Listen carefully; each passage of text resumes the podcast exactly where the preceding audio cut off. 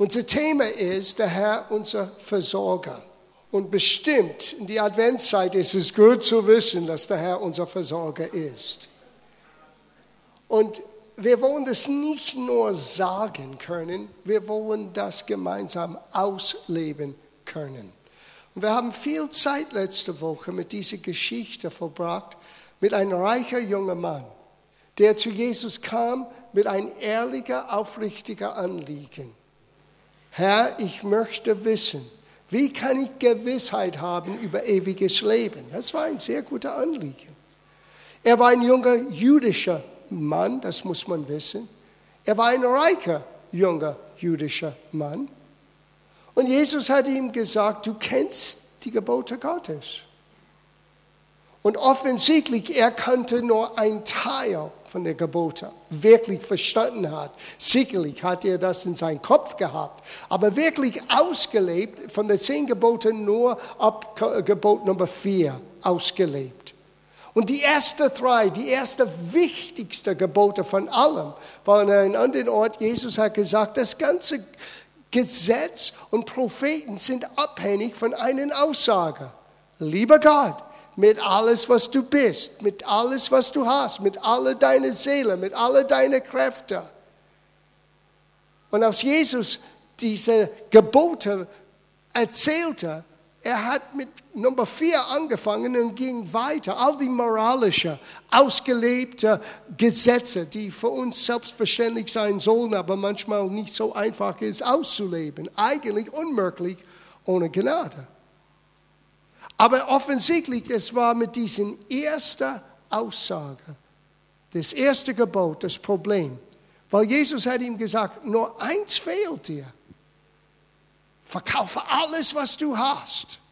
Gib es den Armen.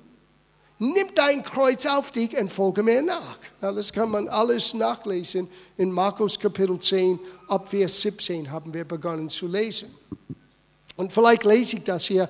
Es ist Verse 21 und 22. Eins fehlt dir. Gehe hin, verkaufe alles, was du hast und gib es den Armen, so wirst du einen Schatz im Himmel. Unterstreich das, weil das wird unser Hauptgedanke heute Morgen. Schätze im Himmel zu haben. Was heißt das? Es klingt alles so geistlich, oder?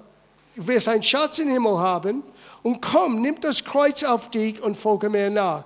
Er aber ward traurig über diese Rede und ging betrübt davon, denn er hätte viele Güter. Und dann ging es weiter, was Jesus zu seinen äh, Aposteln sagte.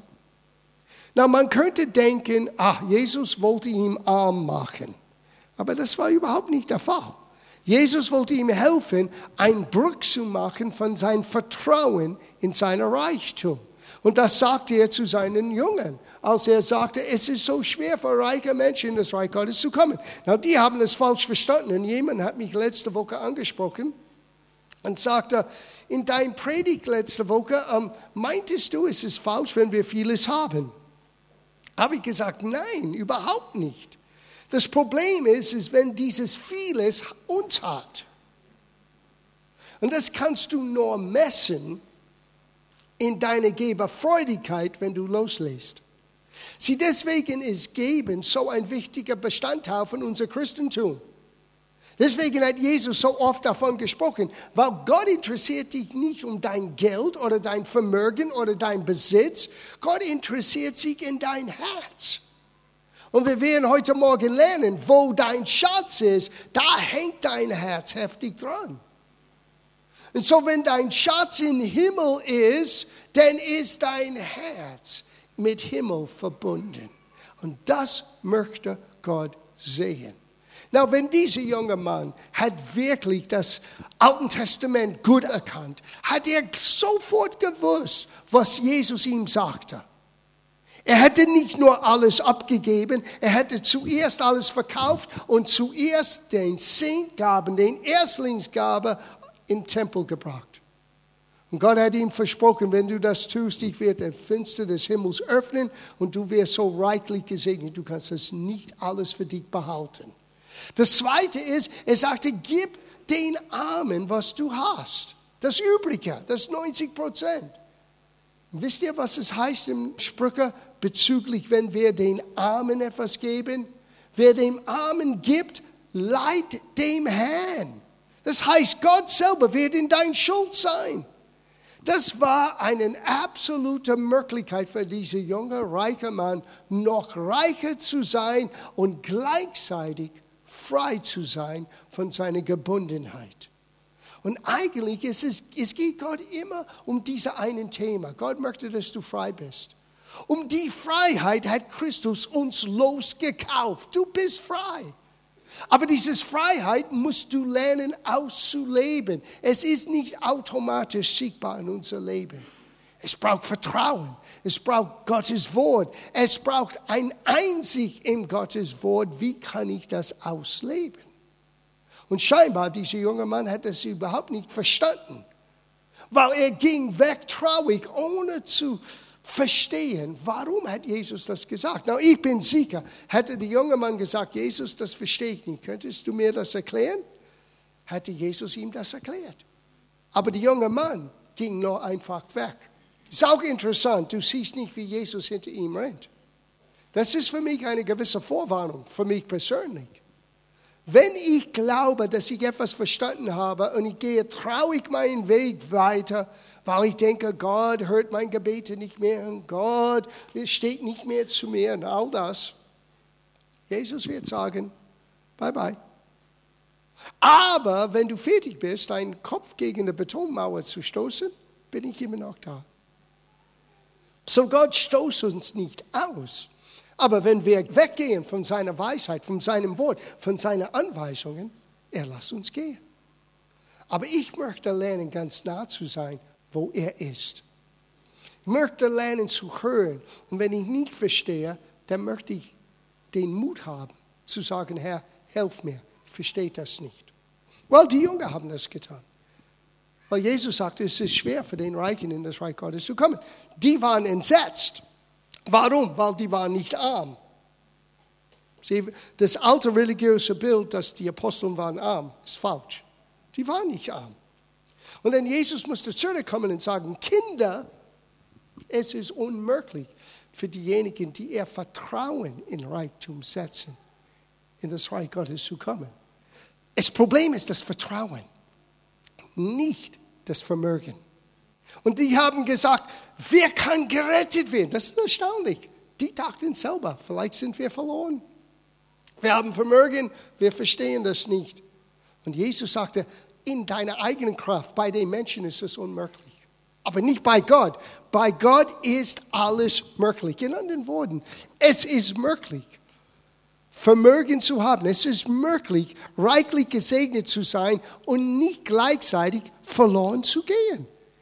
So, die Geschichte aber geht weiter. Das ist alles von letzter Woche. Jetzt gehen wir weiter, weil jetzt wird es noch krasser sein.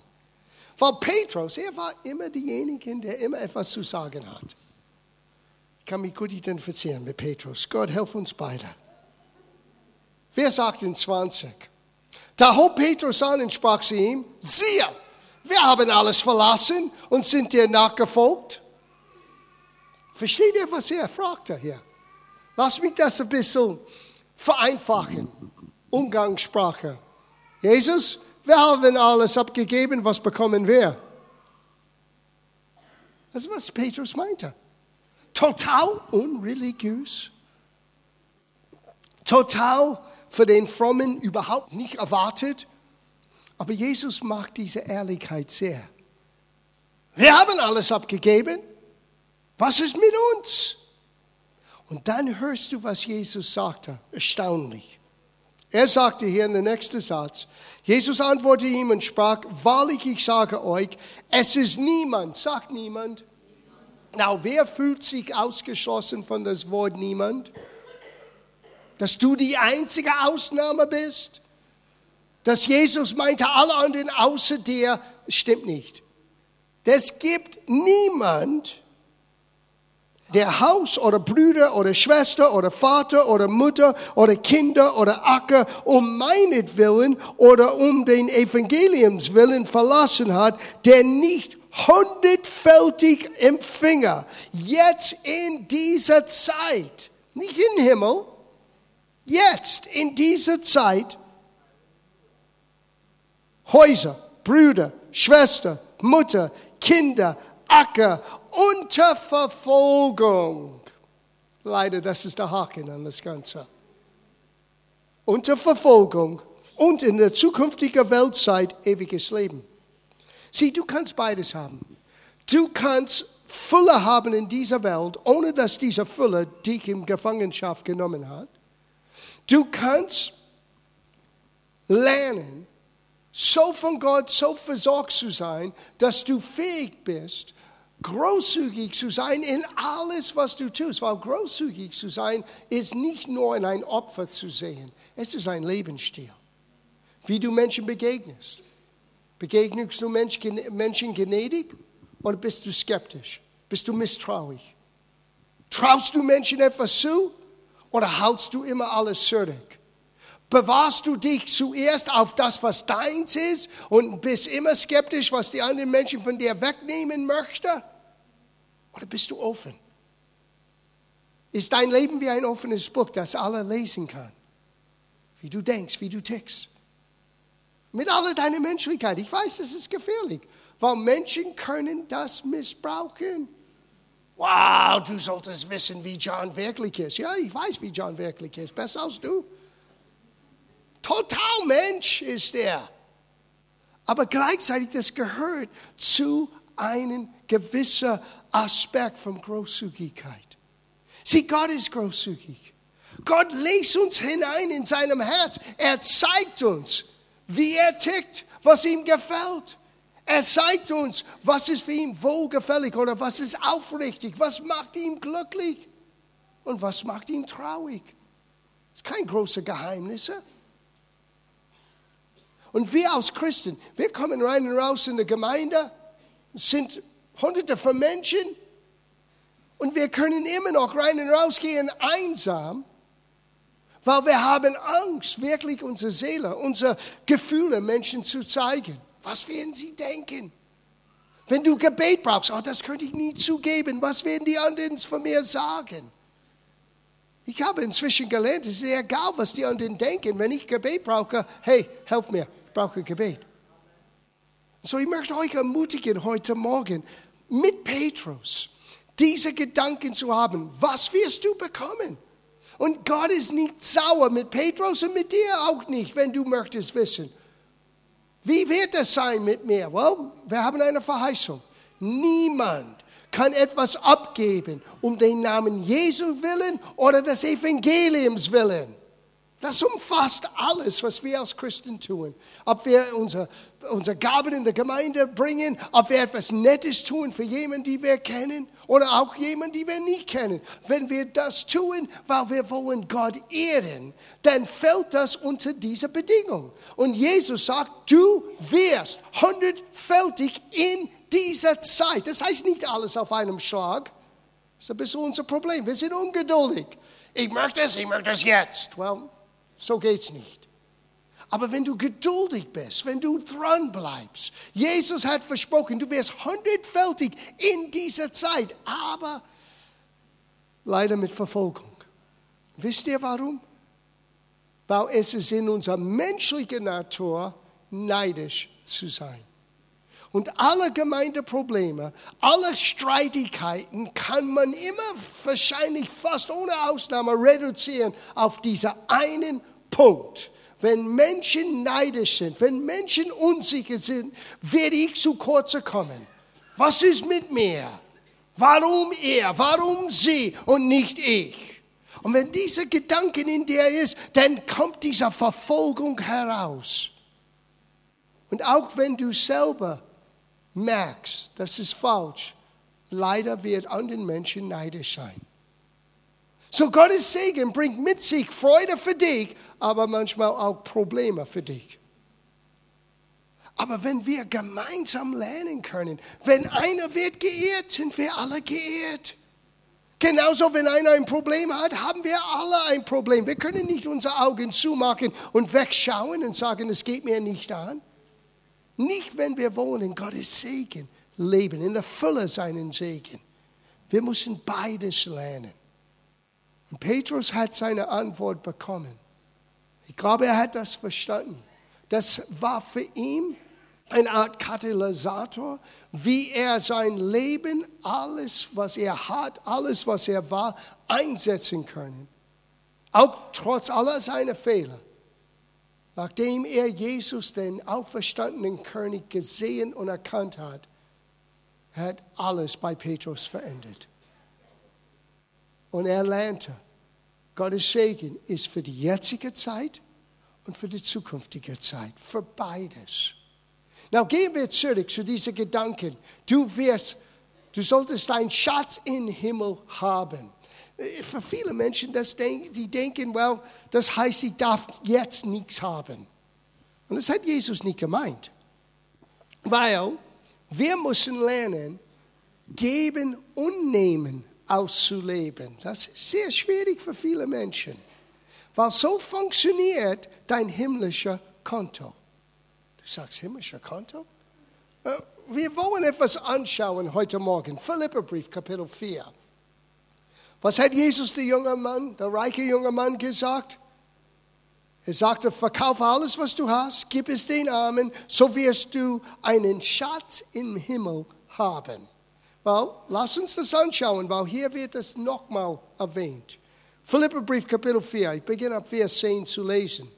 Ich bin aber hoch erfreut worden im Herrn, dass ihr euch wieder so weit erholt habt, um für mich sorgen zu können, worauf ihr auch sonst bedacht wartet, aber ihr wartet nicht in der Lage dazu. Sieh, damals, man könnte nicht nur eine Überweisung schreiben. Man könnte nicht ein Check oder Bargeld in ein Kuvert stecken und das mit der Post senden. Damals war das sehr umständlich. Nur jemanden zu besuchen, der weit weg wohnte, war eine lange Reise. Und so diese Gemeinde in Philippi wollte Anteil haben an Paulus' Dienst. Aber die hatten nicht die Gelegenheit, das zu tun. Und Paulus wusste das. Aber jetzt kam ein Botschafter mit nicht nur einem schönen Gruß, sondern auch einen großen Spender für Paulus' Dienst. Now, hör, was Paulus sagt über diesen Spender. Er freut sich, aber er freut sich mehr um etwas anderes, als nur, dass sein Nöte wurde begegnet. Das klingt komisch. Es klingt komisch, weil man würde denken, er war in Not, jetzt kommt eine Gemeinde, man gibt einen großen Spender, er hilft, jetzt wird sein Dienst unterstützt. Und jetzt sagt er, oh, jetzt kann ich das, jenes und alles tun. Nein, das war nicht sein erster Gedanke. Ja, er könnte dies und jenes und alles tun, aber sein erster Gedanke war an den Menschen, die diese Gabe gegeben hat. Sie vergessen nicht, Paulus ist ein Apostel. Er ist einer, der berufen ist, das Evangelium an den Heiden zu bringen. Aber Paulus hat ein Herz für den Menschen, weil er war auch ein Vater in Christus.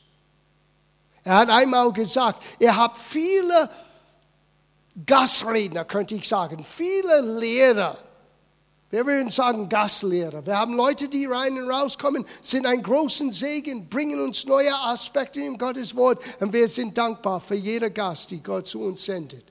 Aber du hast nicht viele Väter. Und ein Vater zu sein im Herrn ist mehr als nur den Wunsch, Vater zu sein. Man muss das ausgelebt zu haben. Man muss das mit Beständigkeit, man muss eine gewisse, könnte man sagen, Preis zahlen, um diese Rolle zu spielen für andere Menschen in Christus. Und Paulus hat diesen Preis bezahlt. Er war ein Vaterfigur. Und ein Teil von einem Vaters Herz ist sofort erkennbar, indem du siehst, er sorgt sich mehr für die Kinder als sich selber. Na, ich muss es nicht fragen, aber jeder Eltern hier unter uns weiß genau, was ich jetzt meine. Es ist manchmal leichter, wenn es dir nicht gut geht, als zu sehen, wie eine deiner Kinder durch eine schwierige Zeit geht, oder? Wenn eine deiner Kinder leidet oder Mangel hat, was immer es sein mag, es ist schwerer für dich, das zu ertragen, als dass du das selber ertragen könntest. Manchmal du würdest bereit sein zu tauschen, wenn du könntest. Stimmt? Warum? weil Gott hat uns als Eltern diesen Herz gegeben. Und dann Gott gibt einige Menschen im Leib Christi auch ein Teil dieses Vaterherz. Und er besorgt sich, Paulus besorgt sich mehr für die Gemeinde in Philippi als seinen eigenen Dienst. Wisst ihr warum? Weil Paulus war völlig überzeugt, Gott ist mein Versorger. Paulus lebt nicht aus der Not der Situation, Paulus lebte nach der Anweisung Gottes. Komme, was kommen mag, Gott wird das vollenden, was er begonnen hat. Das war seine Überzeugung. Das hat ihm die, diesen Mut und Kraft gegeben, durch so viele Schwierigkeiten zu gehen. Und die ganze Zeit, er war reich und wusste das. Aber aus der Reichtum in Christus hat er ausgeteilt, um anderen Menschen zu helfen. Das ist wahrer Reichtum. Das ist wahre Reife. Na, wir lesen weiter. Was hat er gesagt hier? Nicht mangelshalber sage ich das, denn ich habe gelernt, mit der Lage zufrieden zu sein, in welcher ich mich befinde. Du würdest denken, oh, Paulus ist sehr passiv im Leben. No, Paulus war zielstrebig. Paulus lebte für eine große Vision. Aber Paulus wusste den Geheimnis von Genügsamkeit. Es gibt dieses verborgenes Wort, dieses Wort, die in sich so viel Kraft trägt. Genügsamkeit. Genügsamkeit heißt nicht passiv zu sein. Genügsamkeit heißt, ich bin dankbar heute für heute. Ich lebe mit einer Vision. Ich strecke mich aus nach dem, was Gott für mein Leben hat. Aber ich lebe nicht undankbar. Sie Menschen, die keine Genügsamkeit haben, sind nie dankbar. Es ist nie genügend. Sind ständig unzufrieden. Wie viele Christen sind so? Now, es ist, es ist okay zu sagen, oh Gott, gib uns mehr. Solange, dass du auch gleichzeitig dankbar bist für das, was Gott uns heute gibt. Es klingt wie ein Paradox, aber es ist nicht. Wenn du keine Genügsamkeit, keine Dankbarkeit hast in deinem Herzen, es macht dich gierig. Und Gier kann sehr gefährlich sein. So, du kannst zielstrebig, du kannst nach vorne ausstrecken, solange dass du gleichzeitig reflektierst. Wow, bin ich gesegnet. Wow, trotz aller Herausforderungen, Gott ist gut. Trotz aller, was manchmal mich einengen möchte, Gott ist immer noch da. Ich bin nicht alleine gelassen. Gott ist Schutz, Gott ist Helfer, jeden Tag. Und das bewirkt in uns Dankbarkeit. Das hilft unser Herz ausgewogen und gesund vor Gott zu halten. Das ist ganz wichtig. Er sagte hier, nicht Mango habe, habe ich das gesagt, denn ich habe gelernt, mit der Lage zufrieden zu sein, in welcher ich mich befinde. Ich verstehe mich so gut als arm sein, auch als reich sein. Das ist komisch. Aber das ist Reichtum. Das ist wahre Reichtum. Es ist wahre Freiheit. Es ist wahre Reife. Mein Glück ist nicht abhängig von meinen Umständen. Happiness ist abhängig von den Umständen. Aber mein Glück in Christus, ob es scheinbar Hunger oder satt. Scheinbar Mangel oder Überfluss. Sollte unsere Freude am Herrn nicht enden.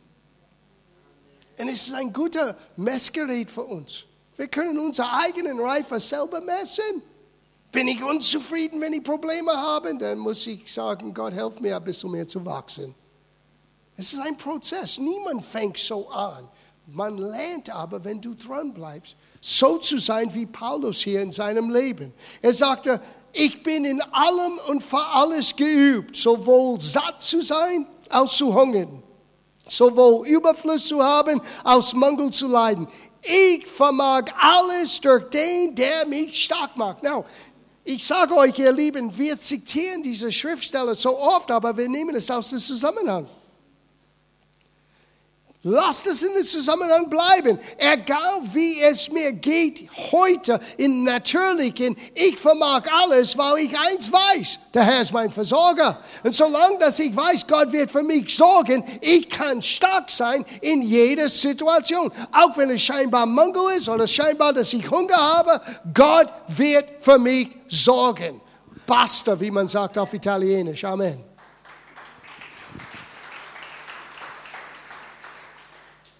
Und dann geht ihr weiter. Doch habt ihr wohlgetan, dass ihr euch meine bedrängten Lage annahmet. Ihr wisset aber auch, ihr Philippa, dass im Anfang des Evangeliums, als ich nach Mazedonien auszog, keine Gemeinde sich mit mir geteilt hat in die Rechnung der Einnahmen und Ausgaben. Jetzt fängt er an, wie ein Buchhalter zu sprechen. Niemand hat sich beschäftigt mit mir in den Fragen von Einnahmen und Ausgaben. Es gab eine Rechnung irgendwo. Darf ich euch sagen, wo diese Rechnung ist? Im Himmel. Gott ist derjenige, der Buchführung führt. Und seine Buchführung ist genau.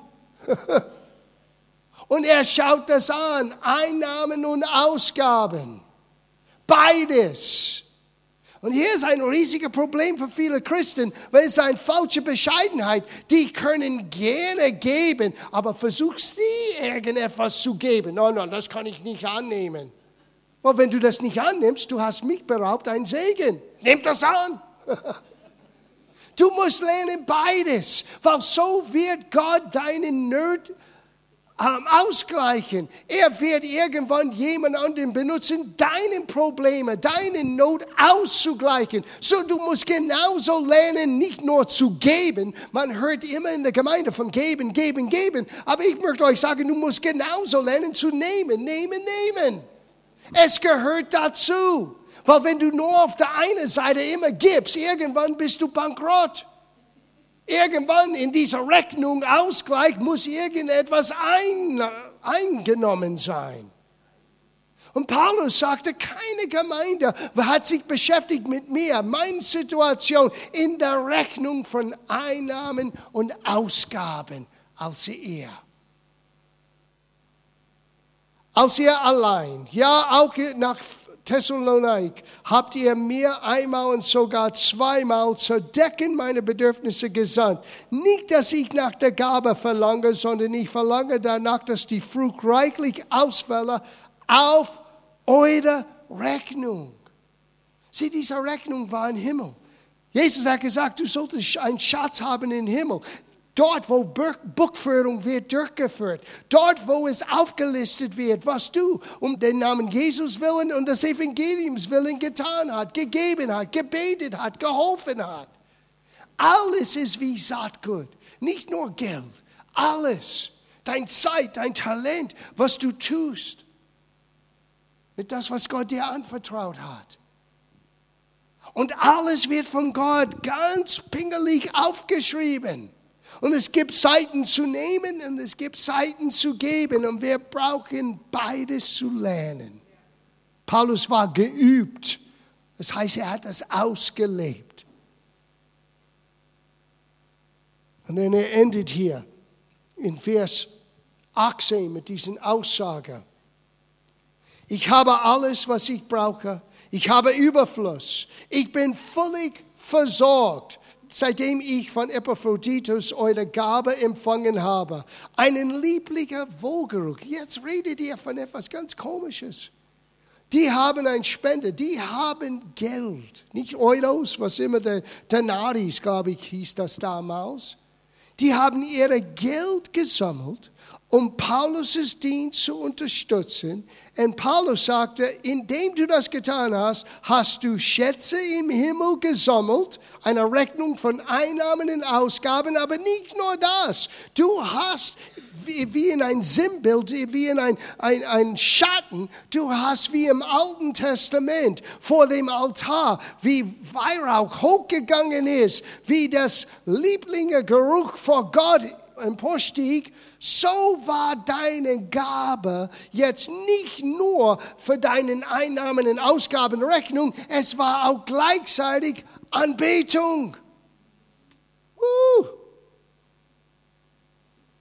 Habt ihr je gemerkt, dass es so tiefgehend ist, was wir tun mit das, was Gott uns anvertraut hat? Es sendet etwas voraus, bevor wir in den Himmel kommen. Ist das Einzige sowieso, was du mitnehmen kannst, das, was du für Jesus getan hast. Es gibt dir die Möglichkeit, wenn du eine Not hast, dass du auch, weil deine Rechnung mit Einnahmen und Ausgaben, du hast ein Plus in dein himmlischer Konto und Gott sagte, bei hier können wir etwas tun. Jesus hat es anders formuliert. Er sagte, gibt, es wird dir gegeben. Halte zurück, dann hast du Schwierigkeiten. Im Sprüche es heißt, es gibt einer, der gibt mehr, als was notwendig ist, und er wird immer reicher. Es gibt anderen, die zurücksparen mehr, als notwendig ist, und die werden immer ärmer. Ja, warum? Weil die haben nichts in ihrem Konto. Die Rechnung stimmt nicht. Es waren nur Ausgaben, Ausgaben, Ausgaben, aber nie etwas hinein investiert. Aber Paulus sagte, ich habe jetzt Überfluss aufgrund von eurer Gaben, aber nicht nur das, dieses Frucht geht jetzt auf eure Rechnung, das als Vater macht mich froh, aber gleichzeitig wissen, es ist wie ein Wohlgeruch. Es ist wie Anbetung vor Gott, hoch in Himmel emporgestiegen.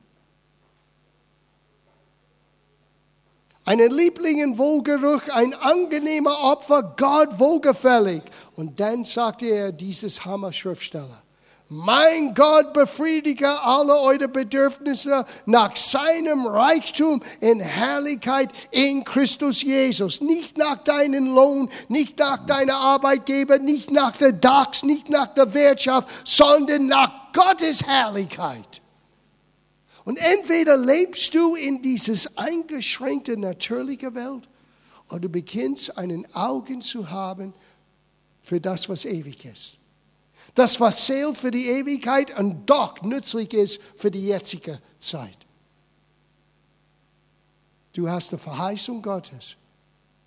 Du wirst in dieser Zeit hundertfältig von Gott zurück belohnt. Nicht alles auf einem Schlag, aber du wirst belohnt. Und nicht nur das, deine Rechnung im Himmel, dein, der Ort, wo dein Schatz wird gesammelt, wird Einnahmen und Ausgaben ganz genau aufgeschrieben. Und Paulus sagte, weil du so gelebt hast, mein Gott wird alle eure Bedürfnisse nach seinem Reichtum in Herrlichkeit befriedigen. Jeder von uns hat gewisse Bedürfnisse. Die Frage ist, von wem oder von wo erwartest du, dass diese Bedürfnisse werden gestellt? Gott möchte die Quelle sein. Gott möchte dir helfen. Und du setzt das alles im Gange. Wenn du nicht abhaust wie die junge, reiche Mann, sondern dass du dran bleibst, auch wenn du nicht ganz alles verstanden hast, dann bleib dran und sag, Jesus, lehre mich. Helf mir. Helf mir, was ich heute Morgen gehört habe. Wie kann ich das umsetzen? Und du wirst nicht alles sehen gleichzeitig. Keiner von uns tut das. Aber Schritt für Schritt, Tag für Tag, du wirst mehr und mehr merken, wow, Gott, helf mir, mein Herz wirklich ehrlich selber zu beurteilen. Gott, helf mir wirklich zu erkennen, wie mein Leben anders ausgelebt sein kann. Und wie alles, was ich jetzt tue, eine Auswirkung hat, nicht nur für heute, sondern für die Ewigkeit. Das ist kein Märchen, das ist wie das Leben wirklich ist. Aber es braucht unser Vertrauen. Ich vertraue, dass Gott uns hilft, weil er ist der Herr, unser Versorger. Amen. Lass uns zusammen beten. Vater, danke für solche Momente in deinem Wort, wo du Zeit in Anspruch genommen hast, uns beizubringen, was wirklich im Leben zählt. Jeder von uns ist in seiner Welt beschäftigt. Du weißt, was wir brauchen. Du hast es selber gesagt durch Jesus in der Bergpredigt. Gott weiß, dass wir brauchen, einen Ort zu wohnen, ein Kleider anzuziehen, ein Essen auf den Tisch. Und du zeigst uns, wie wir das und doch so viel mehr im Leben erleben dürfen. Und nicht nur für die jetzige Zeit, auch für die zukünftige, für die Ewigkeit. Wie wir heute Dinge tun können, die in der Ewigkeit Belohnung hervorbringt. Wir danken dir für das, was du in den vergangenen Wochen uns als Gemeinde gezeigt hast aus deinem Wort. Dass wir lernen dürfen, wirklich unabhängig zu sein von was wir tun oder nicht tun, denken, was, wir, was unser Limit sind, was unsere Begrenztheit ist. Sondern dass wir lernen, Schritt für Schritt auf dich zu schauen, auf deine Verheißungen, auf deinem Wort und mit dir zu ziehen. Und für jeder, der in dieser Adventszeit belastet ist, Angst hat, einen Job braucht, all das, wo es Antworten äh, notwendig sind. Vater, ich bitte, dass du Frieden schenkst. Und das, was notwendig ist, wenn es ein Job ist, dass du den richtigen Job hervorbringst. Wenn es neue Situationen hervorkommen müssen, dass du den Weg zeigst, wie es sein könnte. Aber allermeist, ich bete, dass du uns alle hilfst, wegzukommen an das Fest, an das Ringen und das Festklammern an das, was irdisch ist. Und dass wir wirklich im Vertrauen alles, und ich meine alles, dir anvertrauen dürfen. Wissen, du bist der Gott, der uns sättigt. Du bist der Gott, der alle unsere Bedürfnisse nach deinem Reichtum in Herrlichkeit erfüllen kannst und erfüllen wirst. Und für diejenigen, die das noch nicht begonnen hat zu, auszuleben, ich bete, dass heute Morgen wird ein solchen Tag sein, wo es beginnt.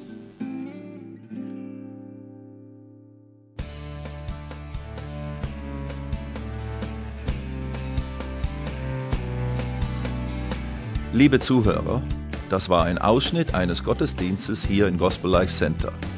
Auf unserer Website www.gospellifecenter.de können Sie die Notizen für diese und andere Predigten nachlesen und sich über die Arbeit von Gospel Life Center informieren. Wir wünschen Ihnen Gottes Segen.